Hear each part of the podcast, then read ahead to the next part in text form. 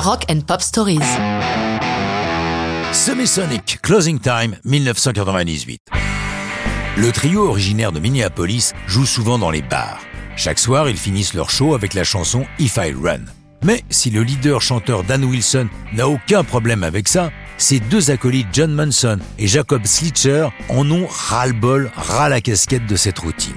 Il leur faut une chanson différente qui marque bien la fin du show. Or, dans les bars, le moment un peu délicat est toujours l'heure de la fermeture où il faut mettre tout le monde dehors.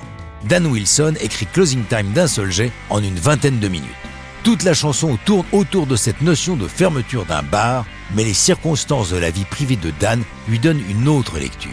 Sa femme est enceinte d'une petite fille, et au milieu de la création de Closing Time, il se rend compte qu'il peut lui donner un double sens, comme il l'explique. C'est aussi à propos de la naissance. Cette arrivée dans le monde, violente avec toutes les lumières et le cordon que l'on coupe, cela donne un sens plus universel à la chanson. D'autant que la grossesse se passe mal. La petite Coco naît prématurée de 3 mois, elle ne pèse que 300 grammes, et Wilson est dans l'angoisse. Les autres lui proposent de reporter l'enregistrement, mais Dan, qui ne peut pas faire grand-chose à la situation, préfère travailler.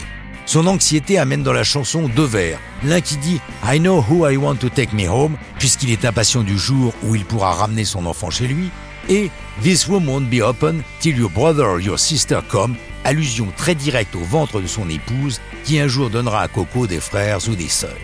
Mais soyons honnêtes, c'est la version fermeture de bar qui va faire le succès de Closing Time. Le groupe est très satisfait de la chanson et de l'album, mixé par le fameux Bob Clearmountain.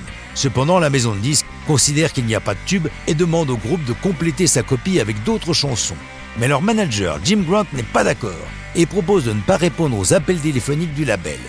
La stratégie paie, lassée de tomber sur un répondeur, la maison de disques décide de sortir l'album tel quel. Une nouvelle responsable de promotion croit, elle, en la force de Closing Time et fait tout pour qu'elle devienne un hit.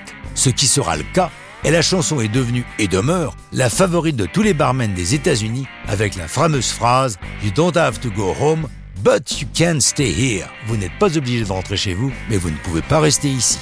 Sonic va commettre deux autres albums sans rencontrer le même succès. Mais ça, c'est une autre histoire de rock'n'roll.